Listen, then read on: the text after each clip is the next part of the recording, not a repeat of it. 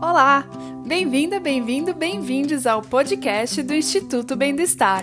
Estamos aqui para desafiar você a mudar o seu comportamento em relação à saúde da mente. Eu sou a Mi. E eu sou a Bel, e somos fundadoras do Instituto Bem-Estar. Que tal separar uns minutinhos para você e aproveitar para refletir sobre sua saúde da mente e como cuidar dela? Vem com a gente e cuide bem do seu estar. Olá! O episódio de hoje faz parte da campanha Ser Mulher, a Saúde da Mente Delas, que rolou durante o mês de março de 2021. Abrimos espaços de conversa e reflexão sobre as mulheres e as questões que impactam a saúde da mente delas. Se quiser conferir tudo o que rolou, acesse o nosso site www.bendoestar.org ou no nosso Instagram, arroba Instituto Bem do Estar. Ao longo do mês, falamos das adolescentes na série Ser Menina, das mulheres na quebrada e também sobre a mulher moderna, onde contamos com a participação da nossa convidada do podcast de hoje. Depois dessas mulheres, chegou a hora de falar da mulher age e como não podia ser diferente, convidamos a Daniela Kais, que é consultora e palestrante de comunicação interpessoal e empreendedorismo e ativista do tema de hoje. Olá, Dani, seja muito bem-vinda. Obrigada, Bel. Estou muito feliz de estar aqui com vocês de novo. É muito importante a gente estar falando sobre todos esses temas da saúde da mulher, né? principalmente porque a saúde da mulher não é só a saúde do corpo, como muitas vezes a gente pensa, mas a saúde da mente. Né? E antes de falar quem é essa mulher e o que significa o ageful, nós precisamos falar sobre o cenário que vivemos ao longo dos anos e como aos poucos porém com consciência, né, estamos nos tornando protagonista da sociedade contemporânea. É, por gerações e gerações, o que a gente mais escuta é que as mulheres ocuparam um papel de coadjuvante na sociedade, né? sempre como um, apoio e um suporte ao grande protagonismo do homem. Né? Ela era mãe, dona de casa, esposa, aos poucos foram saindo da, da casa, né, do ambiente na casa e ganhando espaço no mercado de trabalho e assim expandindo sua voz, como a gente conversou na série de entrevistas Ser Mulher Moderna, né, Dani? Isso. E apesar de compartilhar esses espaços com os homens, as outras funções não foram compartilhadas por muitos anos, né? E infelizmente até hoje a gente vê mulheres o quê? Sobrecarregadas, com dupla jornada, tendo que dar conta de tudo, né? A Mulher Maravilha, e de uma maneira perfeita, né? E lógico, a gente tem que estar sempre sorrindo, porque Sim. a mulher tem esse sorriso, né? É, essa delicadeza que a gente coloca na mulher, né? Mas espera aí, né? Não acabou tudo, né? Somado tudo isso, ainda existem o quê? A cobrança e as exigências dos padrões de beleza, né? Onde você não pode ser gorda, você não, não pode envelhecer, e por aí a gente vai, né? Se a gente for ficar aqui falando, a gente colocaria muitas crenças limitantes que acompanham as mulheres. E Dani, como você enxerga esse cenário e o protagonismo da mulher? Então, Bel, é, se nós pensarmos né, que o protagonista é o centro das atenções, né, a atração principal, né, em que contexto a gente vê a mulher nesse papel? Eu acho que ao longo de toda a história, a mulher está sempre à margem do protagonismo em função do homem a quem ela serve, né? Essa é a raiz do patriarcado. Mas houve um, um movimento, né, um tempo em que essa geralmente é, ligado à passagem do século XIX para o século XX, em que se começou a pensar no papel da mulher de uma forma ainda intelectual, né? trouxe esse tema à pauta e ele só conseguiu sair para ser praticado em meados de 1960. Então, é muito recente essa ocupação do papel da mulher, né? De lá para cá, ela vem ocupando lugares que antes não eram é, autorizados. À medida que isso avança, essa mulher vai se reconhecendo capaz e suficiente e, e então sim como uma atração principal da própria vida. Mas veja, quando uma mulher assume esse lugar, ela encoraja outras mulheres a também ocuparem seus lugares, né? Então, o que eu digo é que o meu protagonismo ele é, depende das minhas escolhas e ele nunca diminui o seu protagonismo. Não, não existe uma contrariedade nisso, né? E diferente, então, das obras artísticas em que a gente tem um ou poucos protagonistas, na vida nós somos muitas. Mas o que nós precisamos é entender que as nossas escolhas são nossas e nós precisamos bancá-las, honrá-las e respeitá-las. Então, é, é isso que define melhor o que é ser protagonista no mundo de hoje quando a gente consegue se enxergar dona dessas escolhas. E talvez saber também, né, Dani, é, que o protagonismo e, e, ser coadjuvante ser protagonista, né, você pode intercalar entre essas funções. Nem sempre você precisa estar no protagonismo e nem sempre você precisa estar no coadjuvante. Eu acho importante isso, a gente entender uh, aonde precisamos ser protagonistas dentro da nossa vida, né? Porque senão a gente só vai conseguir uh, ter mais atribuições à, à mulher, né? Então eu acho interessante isso que você trouxe, né? O protagonismo não são três pessoas, quatro pessoas dentro de uma história, né? A vida Uh, na vida a gente pode ter muitos protagonistas, né? Sim. E também a gente pode ter essa alternância. É. Mas a, no que a gente fala muito dos papéis da, da mulher, né? É, a maternidade em si, ela pode ser uma função antiprotagonista, pensando nisso? Bel, é um terreno bem perigoso, né? Assim, quando a gente é, pensa que essa ideia da maternidade descende de uma mãe imaculada, de, uma, de, um imaginário de uma mulher intocável, né? E hoje em dia se soma a isso o que eu chamo de império do bebê, porque desde a fecundação é esse bebê que gerencia a vida das famílias, né? É, com um domínio determinante que coloca a mãe em outro plano, dependendo do número de filhos que ela tem, em outros planos, né? Ela está é sempre é sendo abafada por tudo isso. Então, se ela não tiver clareza da existência dela nessa conjectura de papéis que a gente falou, ela vai ficar é, como um, um, suporte de outras vidas, de outros protagonistas, né? Então, o protagonismo da mulher que é mãe é uma prova de sentidos. Essa mãe não pode anular a mulher que habita em mim. E essa, e essa mulher ela tem que preservar os seus desejos, os seus valores, mesmo que as perspectivas se modifiquem, porque um filho modifica muita coisa na vida da gente, na vida prática, né? Mas é, precisa ficar claro que mãe transa, que mãe se diverte, que mãe chora, que mãe tem mais dúvidas do que certezas, né? Que mãe trabalha, mãe cansa. Então, são, são é, situações que é preciso dar espaço para que essas circunstâncias é, sejam validadas, né?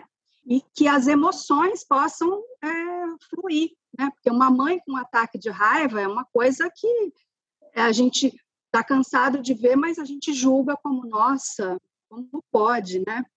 Que exemplo, que Não. coisa triste de se fazer. Mãe é só né? amável, né? Mãe é Sim. só aquela, aquela figura amável que está pronta para receber e acolher a todos, que eu acho que é o que colocam também muito na figura da mulher, né? É, exatamente. Então é assim que eu entendo que o protagonismo ele depende da inteireza da mulher. Tudo que é subtraído dela pode é, interferir na exerção desse protagonismo. Então, é, sua pergunta, a maternidade pode ser antiprotagonista? Pode, se ela não conseguir descobrir aquilo que, que é essencial dela, mulher. E, e pensando nessas escolhas, né, que a, que a mulher tem e pode ter, né, a mulher moderna, né, é, a maternidade ela é uma escolha. A gente pode entender a maternidade como uma escolha. Eu quero acreditar que a gente caminha para que seja uma escolha, mas no, no mundo atual ainda não é para a grande maioria das mulheres, né? Embora haja um desejo coletivo implícito na condição feminina que diz que toda mulher é maternal, e eu até acredito que, que isso seja verdade não pela generalização, mas pela essência da mulher. Só que existe uma coisa de localizar essa maternidade como a primeira e mais importante função da mulher no mundo. E eu acho que esse é o, o grande perigo, né? Porque fica uma função dadivosa que percorre o caminho da razão de existir, como se isso fosse suprir todas as outras carências da mulher, né? Então, ser mãe muitas vezes é o destino natural de muitas mulheres, que dá sentido à vida de muitas mulheres, o que é legítimo para muitas, mas não para todas. E, e, nesse, nesse impasse, se a mulher não quer ser mãe, ela, ela sofre todos os tipos de pressão, né? se diz, é como se ela perdesse o valor dela, é como se tivesse algo muito errado com ela, porque ela não, não quer assumir esse papel de maternidade. E eu digo assim, a gente não considera, por exemplo, a educação sexual para que possa ser uma escolha, né? E, e, e para muitas mulheres, quando tem uma gravidez indesejada, não existe escolha. Legalmente não existe escolha, Socialmente, se ela optar por não ter o bebê, ela é rechaçada, né? ela tem um, um peso muito grande por essa decisão, né? Então, ela é totalmente, essa mulher que não quer ser mãe, é totalmente incompreendida pela nossa sociedade. E, e, ela passa a ser, assim, um peso, alguma coisa que não, que não se vê função nela, né?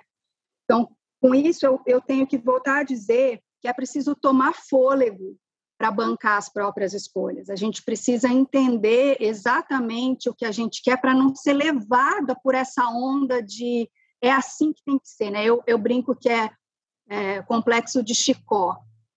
Só sei que é assim, né? E não é. A gente tem que conseguir entender qual é o, o significado disso na vida de uma mulher. É um, um um papel que é para sempre. E você tem que saber, então, se você de fato quer isso e como você quer isso, quando você quer isso. Muito interessante isso que você falou sobre educação sexual, né? Porque parte realmente daí Uh, nós nem os homens, muito menos as mulheres, têm essa, essa oportunidade sobre o seu próprio corpo, né? De entender e fazer o que uh, ela quiser com o seu próprio corpo. É Sim. interessante esse, essa questão da maternidade ser uma escolha, porque durante muito, muitos anos eu coloquei que eu não gostaria de ser mãe, que isso não estava dentro da, do meu escopo de vida, né? É, e o que eu mais escutei foi, nossa, mas isso vai te fazer uma, você é uma pessoa tão fria e você não é. Ou seja, né, é, o que eu mesma tinha sobre as, as, minhas, as minhas convicções, o que eu gostaria para minha vida, mostrava para o outro algo que é, é, descaracterizava as minhas características. Né? É, e, e, isso é muito potente. Né? Sim, então, porque coloca numa condição, uma definição. A gente não se define por isso. Ninguém é mãe exclusivamente, em tempo integral. Exatamente, mas durante muitos anos, né, a função de procriação era vista como a função central da mulher, né, por ela ficar em casa, por ela cuidar dos filhos. Esta é era a função da mulher e até hoje a gente não conseguiu se desgrudar disso, né? Então as crenças limitantes elas estão muito fortes né, que a gente pode colocar isso como padrões, né, é, padrões da sociedade, é, mas eu gosto de colocar como crença limitante, porque eu realmente acho que isso faz com que muitas mulheres sigam a vida, né? Você foi mais poética, eu vou falar com uma poesia mais do dia a dia, deixa a vida me levar, vida leva eu, né? então, é, penso e, e assim, nisso. tem um, um, pontinho que você falou agora que é, é, é por ela estar em casa e é também para ela ficar em casa, né? É um, um lugar que nos colocam. Né? Exato. Porque você, vê que uma gravidez indesejada fica muito mais no saldo negativo da mulher do que do homem. Ela vai parar a vida dela é, para gerar a criança, talvez ela não precise parar, mas para cuidar da criança ela vai parar, ela vai deixar de estudar, ela vai é, abortar alguns projetos de vida para que aquele é, filho se desenvolva e cresça. Isso dificilmente acontece com o homem. Exato. E, e dentre essas funções né, atribuídas à mulher, o que, que acontece à medida que a mulher envelhece, Dani? É, Bel, fica cada vez mais claro assim que para cada fase da vida e para cada nova condição assumida pela mulher, ela tem que lidar com os seus desafios próprios, sobrepostos àqueles que são uma cobrança externa. Né? Então, envelhecer é um dos grandes desafios da mulher, porque é como se todas as suas conquistas fossem escapando no momento em que ela vai envelhecendo, né? É, ela, ela deixa de ser reprodutora, a, a, beleza de, a beleza fica na juventude, a agilidade fica na juventude, o, o corpo fica na juventude, todas essas coisas vão sendo deixadas para trás, né? E, e, o foco fica, sobretudo, nessas perdas. Existe um medo muito grande em torno do envelhecimento, porque ele nos aproxima dessa inutilidade, do fim, né? E até de uma morte em vida, porque a, a menopausa durante muito tempo foi uma sentença final para as mulheres, né? A mulher é, velha, caricata, é a que não tem nenhum atrativo. Né? O, o corpo dela já não atrai, o, o, ela não tem libido, ela não tem sex appeal, ela não tem brilho nos olhos, ela não tem o cabelo bonito, é, tudo está flácido. Né? Então, junta tudo isso e você coloca essa mulher com uma expectativa maior de vida em busca de um lugar no mercado de trabalho. Ela está soterrada, né? Ela tem que é uma luta muito grande. Então eu vejo que é preciso ressignificar o envelhecimento como uma etapa da vida. Nascemos, crescemos e envelhecemos. Nós podemos morrer em qualquer uma dessas etapas. Ok, quando eu envelheço, eu estou mais perto do fim, mas eu ainda tenho coisas para viver, eu ainda tenho expectativa de vida, né? Então, a urgência é deixar de pensar que o fim necessariamente é degradante, que esse é um, um, um peso grande para a mulher, inclusive na questão estética, né? Eu digo que enquanto eu estou viva e, e tenho inteligência, eu posso aprender, eu posso crescer, eu posso sonhar, né? Eu, eu não preciso me acomodar com aquela velha frase de já vivi tudo que eu tinha para viver, já aprendi tudo que eu tinha para aprender, ah, agora eu não mudo mais, né? Não, eu tenho ainda é, bastante substrato para fazer de mim uma nova mulher com 50 anos, com 60 anos, né? Então não é isso que vai de novo me definir. Porque se não, se não for assim, nós vamos continuar lutando contra o tempo e sofrendo porque ele sempre ganha né? É uma, uma briga que se chama anti-envelhecimento.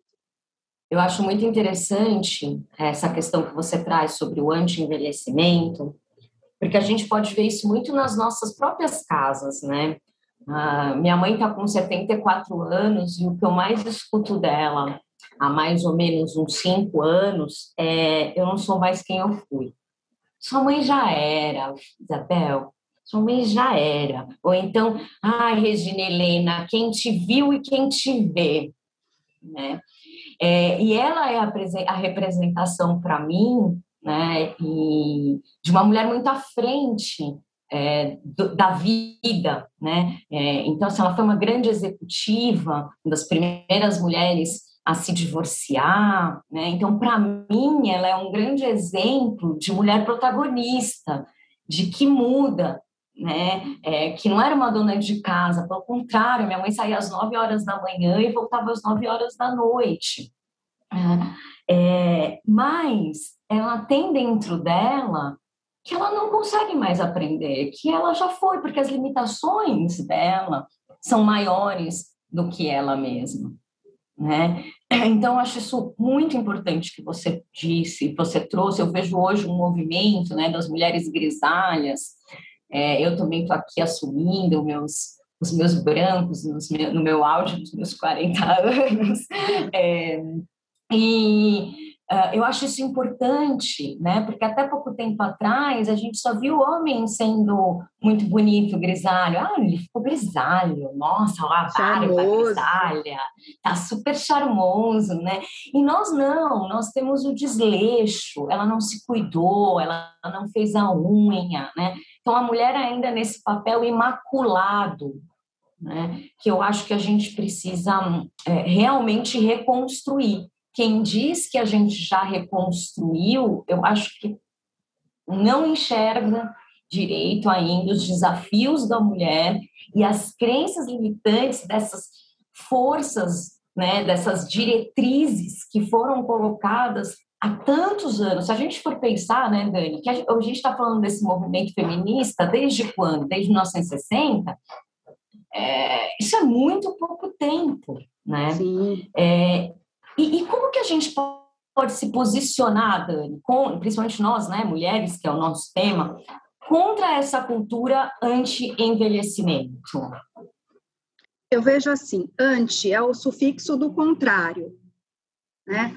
E toda vez que eu aceito consumir anti-envelhecimento, eu compacto com uma grande mentira, porque o tempo passa e, e, isso não tem como a gente mudar, né? não há é, nada que nos rejuvenesça, mas há uma imensa vitalidade que a gente pode respirar e se abastecer, que é a paz de espírito de nos sentirmos bem com o que nós somos, com a forma que nós somos, né? Sem essa briga em glória de querer parecer mais jovem, parecer é, mais bonita, parecer eu, eu, tenho que me encontrar, encontrar a minha beleza na idade que eu tô, encontrar a minha interesa na idade que eu tô, encontrar as minhas vontades, os meus sonhos, né? E, e isso não exclui, Bel, autocuidado, se sentir bem, é, cuidar do cabelo, pele hidratada, não exclui nada disso, né? A gente não está falando, ah, coloque tudo isso de lado e vá envelhecer porque é o caminho. Não. É, é a gente basear as nossas escolhas na verdade. Então, eu vou escolher envelhecer bem, da forma como eu entendo que seja o meu bem, né? E eu digo que a, a idade é uma contagem de tempo na Terra, e não tem nada mais honrado do que essa precisão. Você saber há quanto tempo você está aqui, né? Essa sua trajetória, né? E para lidar com esses dilemas, foram surgindo movimentos como o ageless, que é anterior ao ageful, em que se tira o foco do número da idade, né? Não importa quantos anos você tem, importa que você se sinta bem. Isso é muito é muito bacana, é muito legal, porque dilui o peso dessa dessa idade, desse número, mas na minha opinião ele não combate o preconceito, ele só suaviza, né? Então, ah, você está tão bem com 50 anos, né? Não, é lógico que eu estou bem com 50, com 60, eu tenho que estar bem comigo. Agora, o AGEFU, ele é um, uma proposta, né, onde eu me aproprio, que é um, nós somos todas as idades, inclusive aquelas que nós ainda não temos. Nós temos um lastro entre as experiências, né? Então, AgeFul, cheia de vida, cheia de experiência, cheia de histórias, né? Eu vou me abastecendo disso e eu tenho condição, então, de demonstrar isso na, na, minha, na minha fala, nas minhas relações, nas minhas interações, né? Importa para mim o que eu trago comigo. E, e eu posso ser, é, em um momento, infantil, em outro momento, adolescente, e num outro momento, anciã, porque eu tenho essas coisas todas dentro de mim, eu trago todas essas mulheres dentro de mim. Né? Isso me permite ser atuante no presente e projetar o meu futuro. Porque, como eu disse, eu ainda tenho coisas que eu quero realizar, sonhos é, que eu quero ver acontecer, né? E, e, eu digo que hoje os meus sonhos de 50 anos muitas vezes são muito mais factíveis do que os dos 18, porque eu já aprendi como eu faço para realizar, eu já aprendi como eu, eu tenho que agir para encontrar o caminho desse sonho, né? Então, é, o posicionamento ele vem muito disso, da certeza das suas escolhas, da forma como você é, se relaciona, interage e consegue se aceitar no, no seu tempo, com a idade que você tem. Então, esse é, é, eu acho que essa é a grande sacada, assim, de é, não lutar contra a maré, não lutar contra o tempo. Tem ruga, tem cabelo branco, cansa para subir escada, verdade, tudo isso acontece. Mas tem uma, uma, série de outras coisas que eu acho que são vantagens, né? o, o, o olhar mais clínico para determinadas situações, a, a, possibilidade de relevar coisas que antes você ia é, matar na unha, né, como diz meu pai. Então, é, é, são coisas que a gente vai aprendendo e que é só a experiência, só a idade que pode nos trazer. É, desculpa, a idade junto com a experiência, né? Porque eu acho que tem jovens que já viveram isso e pessoas mais velhas que ainda não conseguiram absorver. Eu acho extremamente interessante quando você diz do, do conceito do ageful, né? Que é guardar tudo que você é o full mesmo, né? Guardar tudo é. que você já teve. A gente teve nessa nessa campanha, né, do ser mulher, uh, algumas séries de entrevistas que você participou de uma da, da mulher moderna, como eu disse, e nós tivemos o ser menina, né? E que uma adolescente, a Júlia, é, ela movimentou muito a, a mim e a Milena, né, que estávamos entrevistando, porque trouxe novamente a adolescência para dentro de nós, a nossa adolescente para dentro de nós.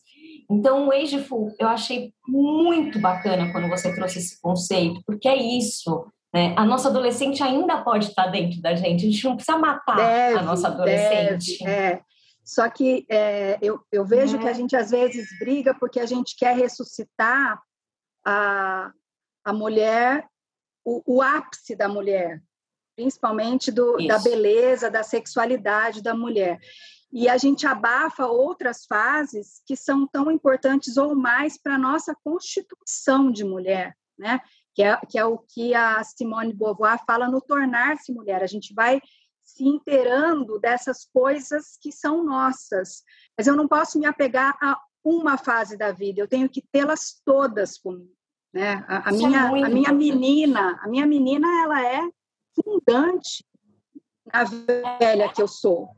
E que bom que ela ainda está aí, porque eu Sim. acho que quem não consegue, né, as mulheres que não conseguem carregar todas essas etapas e chegar no êxito, né, é, talvez ela, ela perca muito das suas essências e talvez realmente ela não seja mais quem ela é. Exato. Né? Porque ela foi deixando de lado é, essas características e essas etapas que constituem o que ela é. gosto muito quando você fala, Dani, tornar-se mulher. É porque é, quando você fala do, do não me vejo mais, né? É exatamente o que foi é, perdido, né? o que ficou pelo caminho. E, e, eu tenho que entender que eu posso resgatar, inclusive, isso, né? Mesmo uma pessoa de 75 anos que fala, nossa, eu não consigo, eu não sou mais a mesma, eu não consigo mais me enxergar. Quando ela se vê nessas memórias, ela tem sim a possibilidade de se é, interar, de se se constituir de novo inteira. Dani, foi assim, eu acho que a gente poderia ficar aqui mais um bom tempo batendo esse papo. Foi riquíssimo conversar com você. Te agradeço demais em nome do Instituto, em nome da campanha Ser Mulher, a Saúde da Mente Delas. Espero que a gente possa ter outros momentos, agora que o podcast do Instituto está no ar, para a gente poder conversar não só sobre essa questão, mas sobre outras. Eu que agradeço, para mim é uma honra, um orgulho e uma alegria muito grande sempre que eu posso é, estar junto de vocês, porque eu também cresço bastante com isso. Muito obrigada. Obrigada a você, Dani. E se você quiser saber mais conteúdos sobre as mulheres, sobre a saúde da mente das mulheres, entra no nosso site, nas nossas redes sociais e confira tudo o que aconteceu na campanha Ser Mulher, a saúde da mente delas. Acesse www.bendoestar.org e siga o Instituto Bem do Estar no Instagram, no Facebook, no LinkedIn e no YouTube. Um beijo e até mais! Quer saber ainda mais sobre saúde da mente? Entre em nosso site www.bendoestar.org ou acesse nossas redes sociais. A gente está no Instagram, Facebook e LinkedIn. Até mais!